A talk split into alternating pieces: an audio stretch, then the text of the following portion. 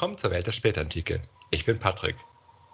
Und ich bin Christoph. Und willkommen zur zweiten Folge der Serie Die Araber. Letzte Folge hatten wir einen kleinen Einstieg zu den verschiedenen arabischen Gruppen der Spätantike gehabt. Und dabei sind wir auf die Klient-Imperium-Beziehungen eingegangen, die die einzelnen Gruppen zu den Römern und den Persern hatten.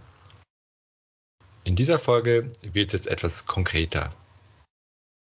Hier beschäftigen wir uns mit den verschiedenen namentlich benannten arabischen Gruppen und dabei schauen wir uns die Aktivitäten an, inwiefern ihre Handlungen durch die Großreiche bestimmt waren und wie weit sie eigenständig agiert haben und wie genau jetzt die Dynamiken zwischen den einzelnen arabischen und imperialen Akteuren war. Die verschiedenen Dynamiken werden wir anhand von sechs Fallbeispielen darstellen. Am Ende gibt es dann ein Fazit zu den Arabern im 6. Jahrhundert. In den Fallbeispielen steht meist das Verhältnis zu den Großmächten im Vordergrund. Das liegt zum einen daran, dass die politische Existenz der verschiedenen arabischen Gruppen natürlich sehr stark über ihr Verhältnis zu den jeweiligen Imperien bestimmt war. Und zum anderen liegt es natürlich auch an der Quellenlage. Denn wir haben ja fast nur Quellen von den Römern sodass deshalb ein Blick aus der Perspektive des Imperiums dominiert. Und römische Autoren haben sich eben nur insoweit für die Araber interessiert, soweit sie für die Römer relevant waren. Aber die Araber sind natürlich mehr als nur nützliche Akteure für die Imperien und das sollten wir auch immer im Hinterkopf behalten. Fallstudie 1 hier sehen wir die Rolle der Araber als Hilfstruppen in den Kriegen zwischen Persern und Römern. Anfang des 6. Jahrhunderts kam es zu Spannungen an der römischen Ostgrenze. Arabische Gruppen unter einem gewissen Al-Harid haben angefangen, römische Gebiete zu plündern. Jetzt ist natürlich die Frage, wie es dazu gekommen ist. Bei den Plünderungen handelt es sich nur um einen Vorboten des kommenden Konflikts. Denn der Kaiser Anastasios hatte beschlossen, dass das Römische Reich zu diesem Zeitpunkt stark genug ist, dass es sich leisten kann, keine Geldzahlungen mehr ans Perserreich zu zahlen. Die Perser hatten ja immer wieder Geld von den Römern gefordert, mit der Begründung, dass die Perser ja die Verteidigung des Kaukasuspasses übernehmen und auf diese Weise die barbarischen Völker davon abhalten, über den Kaukasus nach Mesopotamien vorzustoßen. Und davon würden ja auch die Römer profitieren, weshalb sie sich finanziell daran beteiligen sollten. Das Ganze diente natürlich in erster Linie dazu, dass die Perser sich als überlegen inszenieren konnten, weil ihnen die Römer ja Tribute zahlen. Aber Kaiser Anastasios dachte nicht mehr daran, die zu bezahlen, und damit war klar, dass es zum Krieg kommen würde. Der Perserkönig Kawad machte sich also daran, die Römer anzugreifen. Und hierzu zog er auch arabische Hilfstruppen heran. Diese wurden vom gerade erwähnten Al-Harid angeführt, der die Gruppe der Nasriden anführte, ne, in der Literatur auch oft Lachmiden genannt. Während die Araber das syrische Umland plünderten, stieß Kawad mit einem eigenen Heer nach Amida vor und belagerte die Stadt. Und wie immer werden wir eine Karte hochladen, damit ihr euch das Ganze genauer anschauen könnt. Die Plünderungen förderten natürlich den Reichtum und das Prestige der nasridischen Führung. Und nach dem Tod von Al-Harid übernahm dann sein Sohn Al-Mundir die Führung. Wir sehen hier also ein bekanntes Phänomen, dass Großmächte Hilfstruppen von Barbaren einsetzen und dabei dienten sie einerseits als Vorhut also zuerst schwächt man die Grenze des Gegners mit arabischen Gruppen und andererseits wurden sie auch als Hilfstruppen in Schlachten zwischen den Großmächten selbst eingesetzt. Konnten sich einerseits selbst bereichern, aber andererseits war es auch wichtig, um ihre Stellung zu behalten, dass sie äh, praktisch äh, haben. Genau, also, dann, also einerseits Plünderungen heißt äh, Geld und Sachgut, das du verteilen kannst. Ja, das gibt ja natürlich Macht. Gleichzeitig weißt du dann aber auch, dass du Unterstützung von den Persern immer mal wieder kriegst, die dann natürlich deine Stellung als Führer ähm, festigen können. Also die haben natürlich selbst davon profitiert, davon, dass sie als Hilfstruppen gekämpft haben. Nach einem kurzen Krieg schlossen die Römer und Perser dann einen Waffenstillstand. Die arabischen Verbündeten beider Großreiche führten aber ihre Kämpfe weiter und setzten ihre Plünderungszüge fort. Jetzt ist natürlich die Frage, inwieweit sie das unter Duldung ihrer imperialen Herren getan haben. Das ist nämlich nicht ganz klar. Also wahrscheinlich haben sie auf eigene Initiative hingehandelt, und auch das hatten wir in den bisherigen Serien immer wieder gesehen.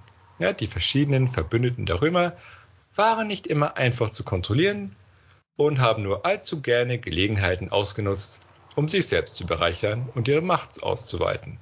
Das heißt, bei den arabischen Gruppen handelt es sich nicht nur um einfache, immer gehorsame Vasallen, sondern um Klienten, die zwar ihren Herren folgten, aber auch eigenständig agieren konnten. Also wenn du sagst, dass nach dem Waffenstillstand die arabischen Völker weitergekämpft haben, dann heißt es, die haben gegeneinander gekämpft oder die haben einfach weiter geplündert in der, in der Region? Die haben in der Region geplündert. Also bei den Römern sozusagen, in dem Fall. Mhm. Diese eigenständigen Aktivitäten sollten dann aber noch später Folgen haben. Und damit kommen wir zur Fallstudie 2. Hier sehen wir, wie die Perser und Römer auch Stellvertreterkriege geführt haben, indem sie dann die jeweiligen arabischen Klienten gegeneinander eingesetzt haben. Während der Herrschaftszeit des Kaisers Justin, also der Nachfolger von Anastasios, hat Almundir immer wieder munter römische Gebiete angegriffen und ausgeplündert. Wir sprechen hier vom Zeitraum 518 bis 527. Die Römer sahen dem natürlich nicht tatenlos zu und haben daran gearbeitet, ihre Verteidigung im Osten auszubauen. Das haben natürlich auch die Perser bemerkt und sie haben Almundir dementsprechend umso mehr ermuntert, nicht nachzulassen. Das Ziel der Perser war natürlich, die Verteidigungsfähigkeit der Römer zu beeinträchtigen. Im Prinzip haben wir eine Situation, in der die Perser gezielt Araber einsetzen, und diese Araber natürlich auch ein eigenes Interesse haben, den Persern zu gehorchen. Ja, denn sie konnten sich ja mit den geplünderten Gütern davon machen. Das wiederum hat bei den Römern eine Gegenreaktion hervorgerufen. Dort hat der Kaiser Justinian, das war ein Nachfolger des Justin, einen gewissen Al-Harid damit beauftragt, Al-Mundir zu bekämpfen. Das ist ein anderer Al-Harid. Sie haben alle die gleichen Namen. Und also dieser Al-Harid war der Anführer der Jafniden, in der Literatur auch oft Ghassaniden genannt. Wiederum ermunterten die Perser die Nasriden zum Angriff auf die Römer, aber diesmal geschah das nicht in Vorbereitung eines eigenen Angriffs, wie das vorher der Fall war, sondern man wollte die Römer nur ein bisschen ärgern. Und die Römer wiederum haben sich dann der Jafniden bedient, um das zu kontern. Man setzte also Klienten gegen Klienten ein. Ja, das spart natürlich eigene Ressourcen. Und andererseits, wenn man Klienten einsetzte, anstatt eigener Truppen, konnte man damit rechnen, dass das andere Großreich auf gleiche Weise kontert und nicht selbst zur Tat schreitet. Ja, auf diese Art und Weise konnte man dann auch Eskalationen vermeiden dass man barbarische Gruppen anstiftet, seine Gegner anzugreifen oder auch die Verbündeten seines Gegners, hatten wir ja bereits in vorherigen Serien erwähnt. Als die Ostgoten den Römern auf dem Balkan auf die Pelle gerückt waren, hat ja der Kaiser Anastasius das Problem zum Beispiel so gelöst, dass er ja die, die Franken angestiftet hatte, die Westgoten anzugreifen, die ja mit den Ostgoten verbündet waren und die Ostgoten waren auf diese Weise gezwungen, vom Balkan abzuziehen, um eben den Westgoten zur Hilfe zu eilen. Man sieht, das ist die gängige Praxis in ganz verschiedenen Schauplätzen. Jetzt kommen wir zur Fallstudie Nummer 3. Hier schauen wir uns an, wie direkte Kriege zwischen Persern und Römern mit Stellvertreterkriegen der arabischen Gruppen kombiniert werden konnten. Während der Herrschaftszeit Justinians kam es zu langen Kriegen mit dem Perserreich. Unterbrochen wurden diese Kämpfe nur vom ewigen Frieden zwischen den Jahren 532 und 540. Nachdem dieser achtjährige ewige Frieden äh, beendet war, flammte der Krieg wieder auf und natürlich kam es dabei auch zum Einsatz von arabischen Hilfstruppen. Dabei waren die arabischen Hilfstruppen nicht immer die zuverlässigsten. So kam es zum Beispiel zu einer lustigen Szene. Belisar, der Feldherr der Römer, hatte vor, bestimmte Gebiete in der Region zu plündern und dazu hat er natürlich Informationen über dieses Gelände gebraucht. Und was läge da näher, als die eigenen Verbündeten vor Ort zu befragen, die sich in der Gegend natürlich besser auskennen. Also hatte Al-Harid den Anführer der Japhniden befragt und hilfsbereit wie der war, hat er Belisar natürlich mit Informationen versorgt. Dummerweise waren das aber Falschinformationen. Und das war kein Versehen, denn Al-Harid hatte seinen eigenen Wissensvorsprung dazu genutzt, um jetzt selbst diese reichen Gebiete zu überfallen und auszuplündern, über die sich eigentlich die Römer hermachen wollten. Gut, also eigentlich kann man ihm ja keinen Vorwurf machen. Stimmt auch wieder. Während des Kriegsverlaufes hatte sich aber der Kriegsschauplatz zwischen Römern und Persern verschoben. Die Römer und Perser schlossen einen Waffenstillstand im Jahr 545. Dieser Waffenstillstand bezog sich aber nur auf das Gebiet Mesopotamien. Die beiden Großmächte kämpften aber weiter in der Region Lazica. Das liegt an der östlichen Schwarzmeerküste. Gleichzeitig ging aber auch der Krieg in Mesopotamien weiter, wurde aber jetzt nur noch von den Arabern geführt. Also ein Krieg zwischen den Großmächten in Kombination mit einem Stellvertreterkrieg. Letztlich gelang es dann in den 550ern Al-Harid, den Japhniden, Al-Mundir, den Anführer der Nasriden, zu töten. Währenddessen war aber die Lage in Lazica zwischen Römern und Persern festgefahren und es kam deshalb zu einem Friedensvertrag. Was an diesem Friedensvertrag aber interessant ist, ist, dass dieses Mal zum ersten Mal die verschiedenen arabischen Gruppen mit eingeschlossen wurden. Und das war neu. Und es war wohl deshalb notwendig geworden, weil einerseits die arabischen Klienten genug Eigenständigkeit besaßen, dass sie auch ohne Befehl der Großmächte aktiv werden konnten und sie gleichzeitig einiges an Unruhe in der Region stiften konnten. Man konnte seine Klienten jetzt aber nicht frei walten lassen, wenn man den Frieden mit der anderen imperialen Macht halten wollte. Deshalb mussten die Araber im Friedensvertrag jetzt explizit mitgenannt werden, um Spannungen in der Zukunft zu vermeiden. Ja, das haben wir eben vorher gesehen, dass das nicht funktioniert hat und die Araber weitergekämpft haben. Aber jetzt durch diese Maßnahme kam es dann zum endgültigen Frieden? Ähm, nicht wirklich, nein. also auf Seiten der Araber kam es trotzdem immer wieder zu Übergriffen. Aber wahrscheinlich weniger als vorher. Aber jetzt schauen wir uns Fallstudie Nummer 4 an. Es gab nämlich nicht nur den Fall, dass jetzt die Großmächte die Klienten aufeinander gehetzt haben, sondern es gab auch den umgekehrten Fall, dass die Klienten, also die verschiedenen arabischen Gruppen, gegeneinander gekämpft haben und dann versucht haben, eine Großmacht in den Konflikt mit hineinzuziehen. In den 560ern starb Al-Harid, der Japhnide, und sein Erbe wurde durch seinen Sohn Al-Mundir angetreten. Also noch ein Al-Mundir, diesmal auf Seite der Römer. Also irgendwie am, auf beiden Seiten heißen die immer identisch. Aber okay. Also jetzt, jetzt kam es äh, zu Kämpfen zwischen den Japhniden und den Asriden, wobei die nicht durch Römer und Perser angestiftet wurden. Ja, Im Gegenteil, die wollten ja ihre Ruhe haben, weil sie ja gerade erst den Frieden geschlossen hatten. Almundir, also der Japhnide, gewann die Auseinandersetzung mit den Nasriden.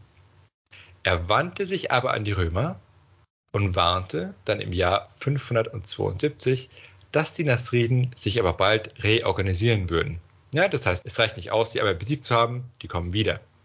Deshalb wandte er sich an den Kaiser, das war inzwischen Justin II., und hatte verlangt, dass dieser ihm Gold schickt, damit er ein Heer ausstatten kann. Und mit diesem Heer wollte er den Nasriden dann den Rest geben. So begeistert war der Kaiser aber nicht von der Sache, weshalb er versucht hat, Almundir ermorden zu lassen. Wobei nicht ganz klar ist, warum der Kaiser das jetzt machen wollte. Also schlechtmöglichste Ausgang eines Vorschlags. Stimmt. Vielleicht agierte Almundir nach Geschmack des Kaisers zu unabhängig? Und der Kaiser wollte sich halt seine Außenpolitik jetzt nicht von dem bestimmen lassen. Erst recht, wenn damit das Gleichgewicht zwischen den Imperien gestört werden könnte. Aber anstatt des Mordversuches hätte er dann auch Almundia das Gold verweigern können? Theoretisch ja. Andererseits haben die Römer ja aber auch in der Vergangenheit öfters gesehen, dass die Araber eben auch eigenständig agiert haben und ohne zusätzliches Gold hätte Almundia zwar jetzt kein großes Heer aufstellen können, aber das heißt nicht, dass er nicht trotzdem etwas Dummes hätte machen können. Also vielleicht war das die Idee und dann sagt man, mm, der hat ein bisschen zu viel Eigeninitiative, dann erledigen wir ihn. Wie dem auch sei, der Anschlag auf Almundia ist gescheitert, denn der Brief, der den Mord an ihn befohlen hatte, wurde abgefangen und gelangte dann in Almundes Hände. Äh, der hat sich dann daraufhin erstmal in die Wüste zurückgezogen, äh, damit es nicht zu einem weiteren Anschlag kommt. Umgelaufen. Jo.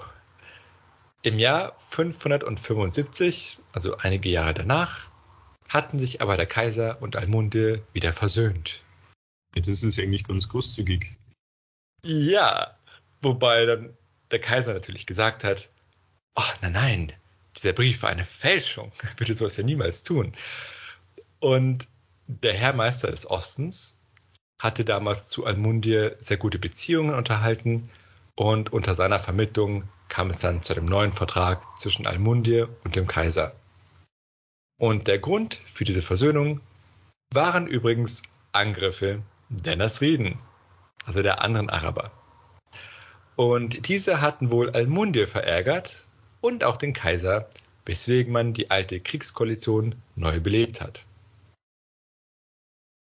Kommen wir zur Fallstudie Nummer 5.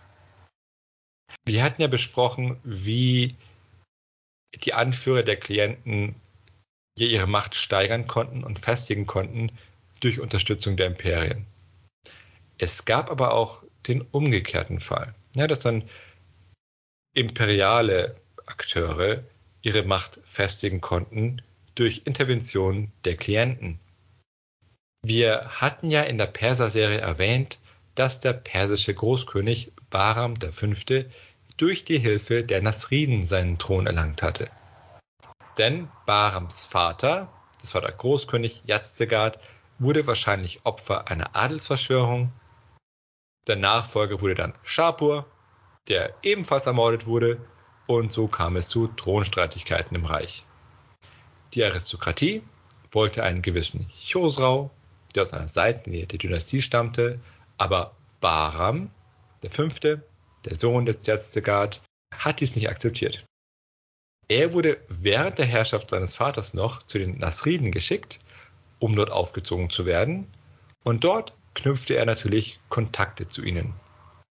Und als er dann seinen Anspruch auf den Thron anmeldete, wandte er sich an Almundir, also den Anführer der Nasriden, mit dessen militärischer Unterstützung er sich dann zu Hause durchsetzen konnte. Das heißt, an dieser Stelle kann man sehen, dass das Verhältnis zwischen den Klienten und Imperien keineswegs immer einseitig war. Ein mächtiger Klient konnte durch seinen militärischen Einsatz durchaus Einfluss aufs Imperium nehmen, wenn sich die Gelegenheit geboten hat.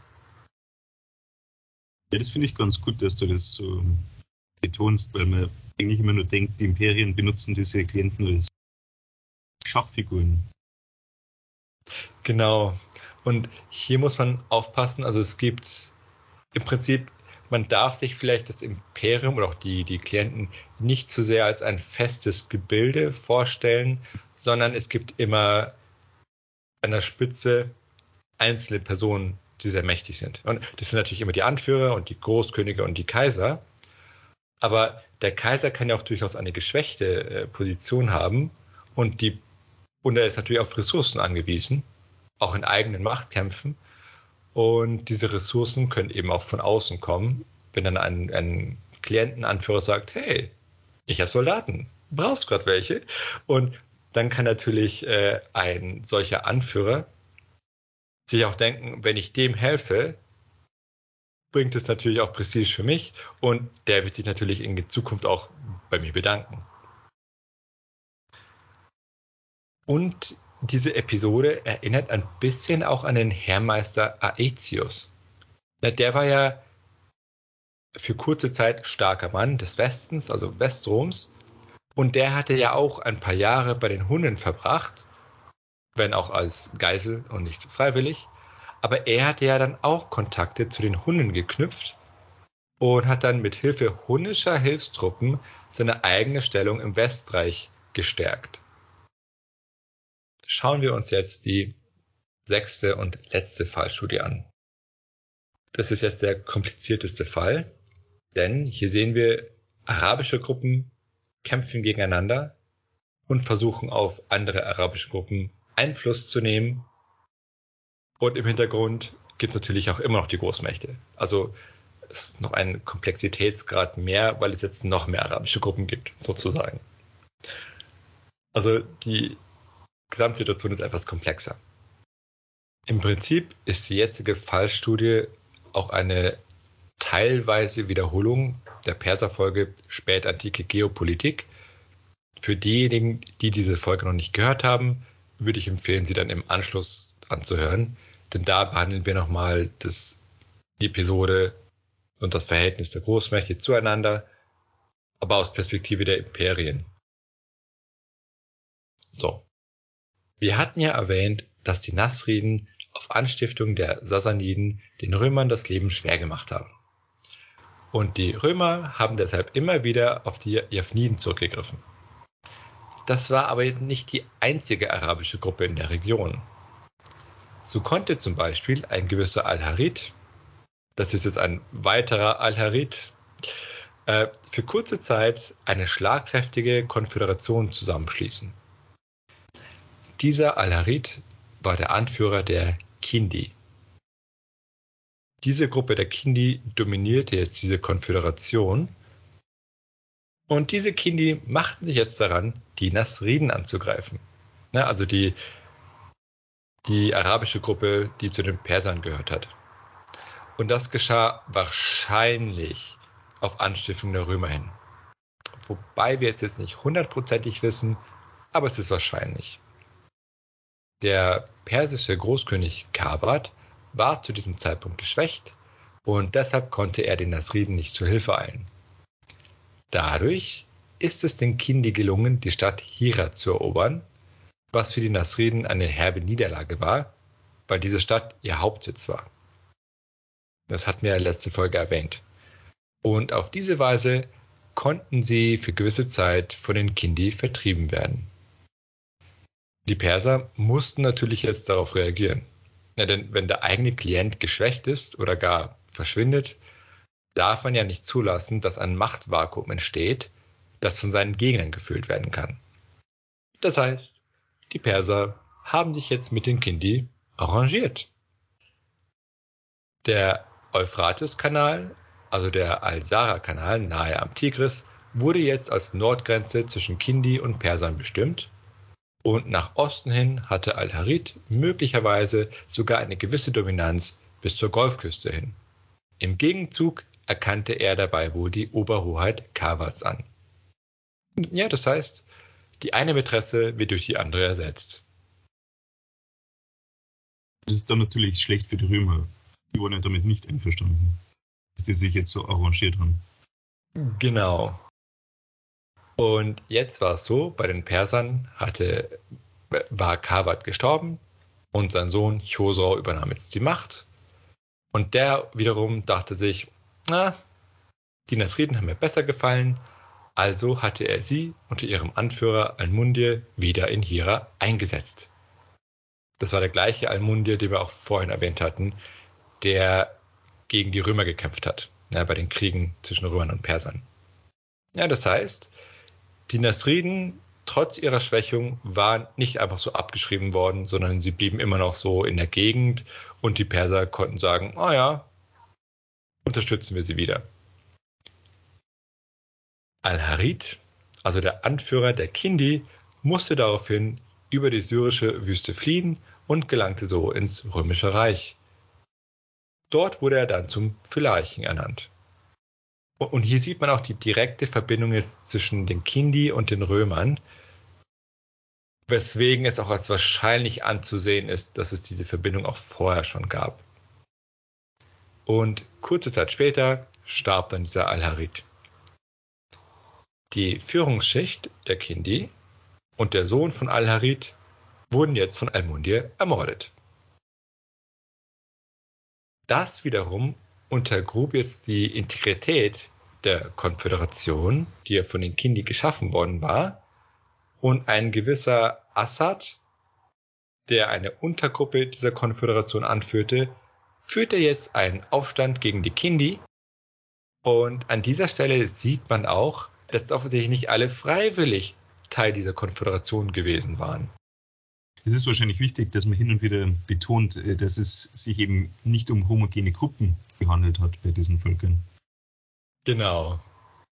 Und das erinnert auch ein bisschen daran, was ja auch nach dem Tod Attilas passiert ist. Ja, da haben ja auch verschiedene Gruppen jetzt angefangen, sich aus seinem größeren Verband zu lösen und haben dann gegeneinander Krieg geführt und, und dann ist das Großreich ja ziemlich schnell auseinandergefallen. Und, und hier war es eben ähnlich und wenig verwunderlich haben die Nasriden jetzt diesen Aufstand dieser Untergruppe gefördert und auf diese Art und Weise die Kindi beseitigt. Die Führungsschicht der Kindi scheint aber nicht nur von den Römern unterstützt worden zu sein. In der Perser-Serie hatte ich ja das Reich der Himyar erwähnt. Das war ein kleines Königreich im spätantiken Jemen. Diese hatten ebenfalls die Kindi unterstützt, um wiederum ihren eigenen Einfluss in Zentralarabien auszudehnen. Ja, das heißt, nicht nur die Imperien mischen hier mit, sondern auch andere arabischen Gruppen. Wobei die Himyar ähnlich wie die Imperien auch immer wieder Probleme damit hatten, die Klienten, die sie unterstützt hatten, zu kontrollieren und so mussten sie selbst auch mal einen Aufstand niederschlagen.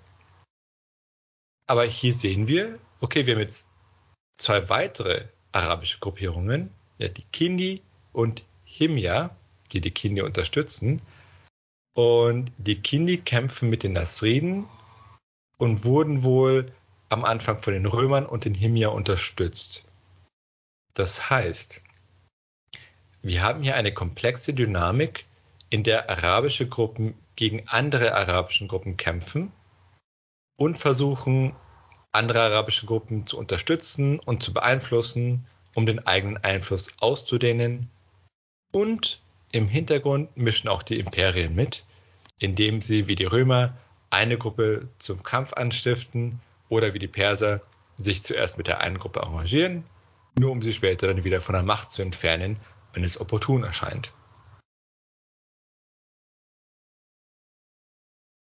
Hier sieht man auch nochmal schön, dass es eben nicht die Araber als politische Gruppe gab, ähnlich wie es ja auch nicht die Germanen als politische geeinte Gruppe gab. Stattdessen gibt es viele Interessengruppen, die mal mit, mal gegen die Imperien kämpften und auch untereinander Kriege geführt haben. Die verschiedenen arabischen Gruppen konnten also in verschiedenen Situationen unterschiedliche Rollen einnehmen und auch selbst aktiv werden. Das ist ein guter Moment für ein Fazit. Was haben wir also in dieser Folge beobachten können? Die verschiedenen arabischen Gruppen befanden sich in einem komplexen politischen Umfeld.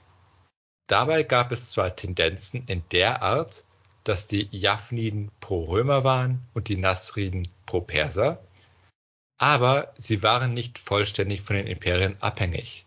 Sie konnten auch eigenständig agieren. Ihre Stellung schwankte zwischen fragwürdigen Hilfstruppen zu Akteuren, die auf Anstiftung der Imperien agierten oder auch ihr eigenes Süppchen gekocht haben. Dementsprechend passten auch die Imperien ihr Verhalten ihnen gegenüber an.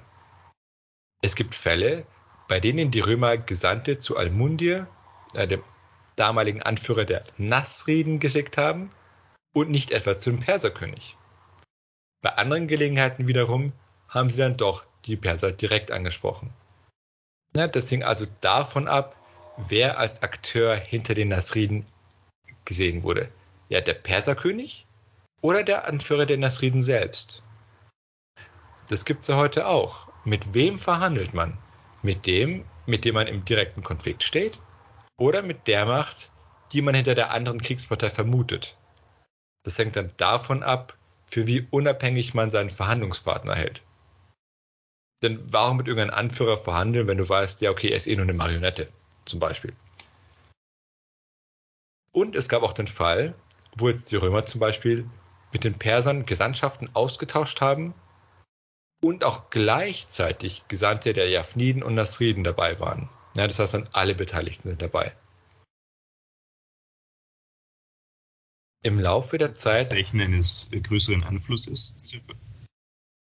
Wahrscheinlich. Also man sieht eine wachsende Unabhängigkeit der Japhniden und Nasriden und dem muss man dann Rechnung tragen im Sinne von, okay, jetzt müssen sie auch ihre Gesandten schicken, weil wir jetzt nicht mehr alles unabhängig entscheiden können. Und das sah man dann eben bei diesem Friedensvertrag von 561, wo eben auch explizit Japhniden und Nasriden mitgenannt wurden.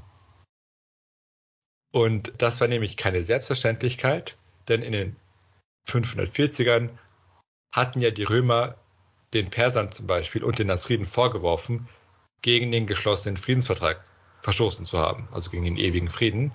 Und damals hatten die Nasriden einfach gesagt, ja nee, es kann gar nicht sein, denn wir kamen im Vertrag auch gar nicht vor.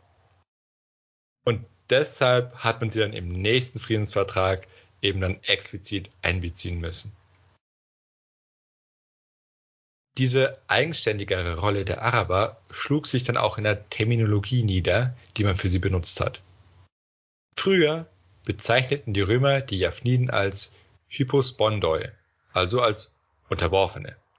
Später, in der zweiten Hälfte des 6. Jahrhunderts, neigen sie dann dazu, sie als Symmachoi zu bezeichnen, also als Verbündete.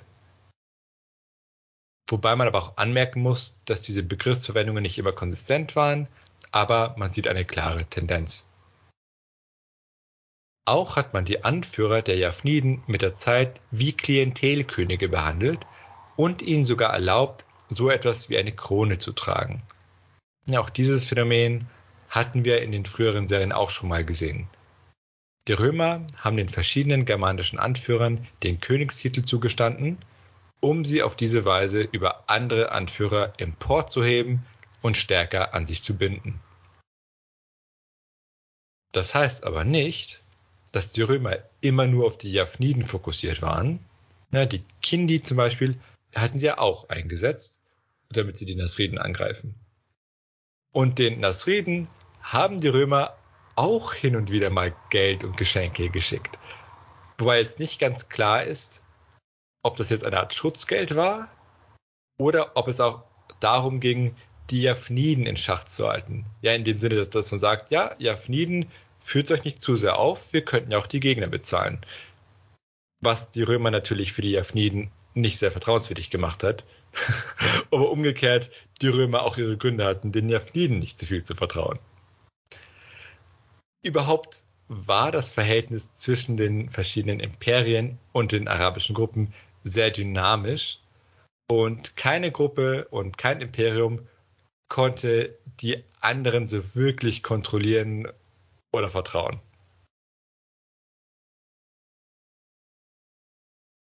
Okay. Das wär's für diese Folge. Wir hoffen, dass ihr jetzt ein besseres Verständnis dafür bekommen habt, wie die Situation auf der arabischen Halbinsel im 6. Jahrhundert war und wie viele einzelne Akteure es gab. Und waren ziemlich viele. Und nächste Folge schauen wir uns dann das Ende der Nasriden und der Jafniden an und machen dann weiter mit der arabischen Identität und Sprache. Wir hoffen, die Folge hat euch gefallen und wir freuen uns immer über ein Like, über ein Abo oder auch Unterstützung auf Patreon oder Coffee. Also dann, bis zur nächsten Folge. Bis zur nächsten Folge.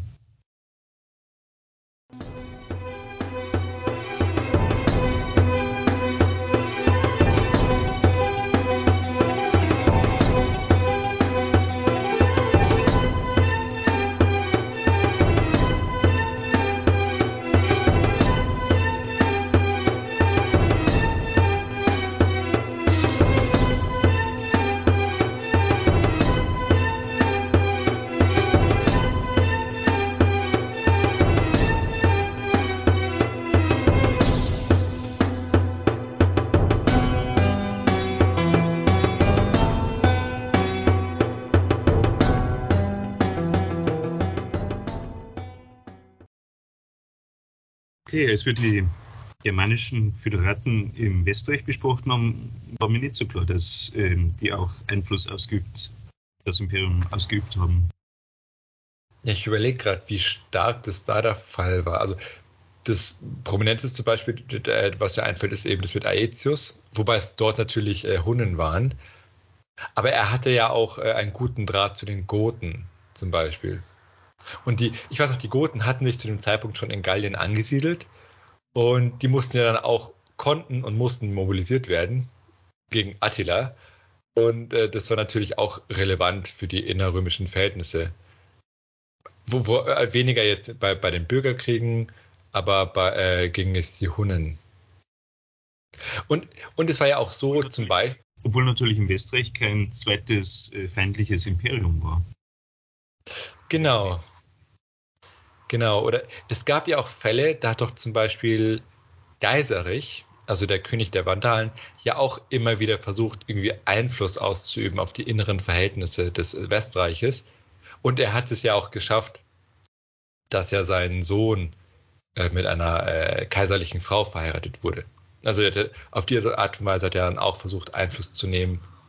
Oder bei den Goten gab es auch den Fall, dass Ach, da haben die doch auch irgendeine, hat irgendein gotischer König es auch geschafft, eine kaiserliche Frau zu heiraten. Ähm, und äh, da auch auf die Art und Weise mitzumischen. Eigentlich war es bei, bei den Germanen teilweise sogar noch heftiger, weil die ja tatsächlich es geschafft haben, ähnliche Verbindungen ins Kaiserhaus zu knüpfen, was ja bei den Arabern nicht der Fall war. Also die konnten auch nicht so weit aufsteigen. Da waren die Germanen irgendwie erfolgreicher. Die waren irgendwie Teil der römischen Welt sozusagen. Also die waren natürlich keine Römer, aber du kannst sie auch nicht herausdenken aus dem römischen Reich.